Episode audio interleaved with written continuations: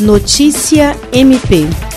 O Ministério Público do Estado do Acre, por intermédio da Promotoria Especializada de Defesa da Saúde, promoveu na manhã desta sexta-feira uma reunião por videoconferência com proprietários de bares de Rio Branco para reforçar a necessidade do cumprimento dos protocolos sanitários em vigor para evitar a regressão no cenário epidemiológico. O promotor de justiça Glaucio Ney Shiromoshiro esteve à frente do encontro realizado com estabelecimentos filiados à Associação de Bares do Acre, que contou também com a participação de representantes da Secretaria de Estado de Justiça e Segurança Pública e das vigilâncias sanitárias estadual e municipal.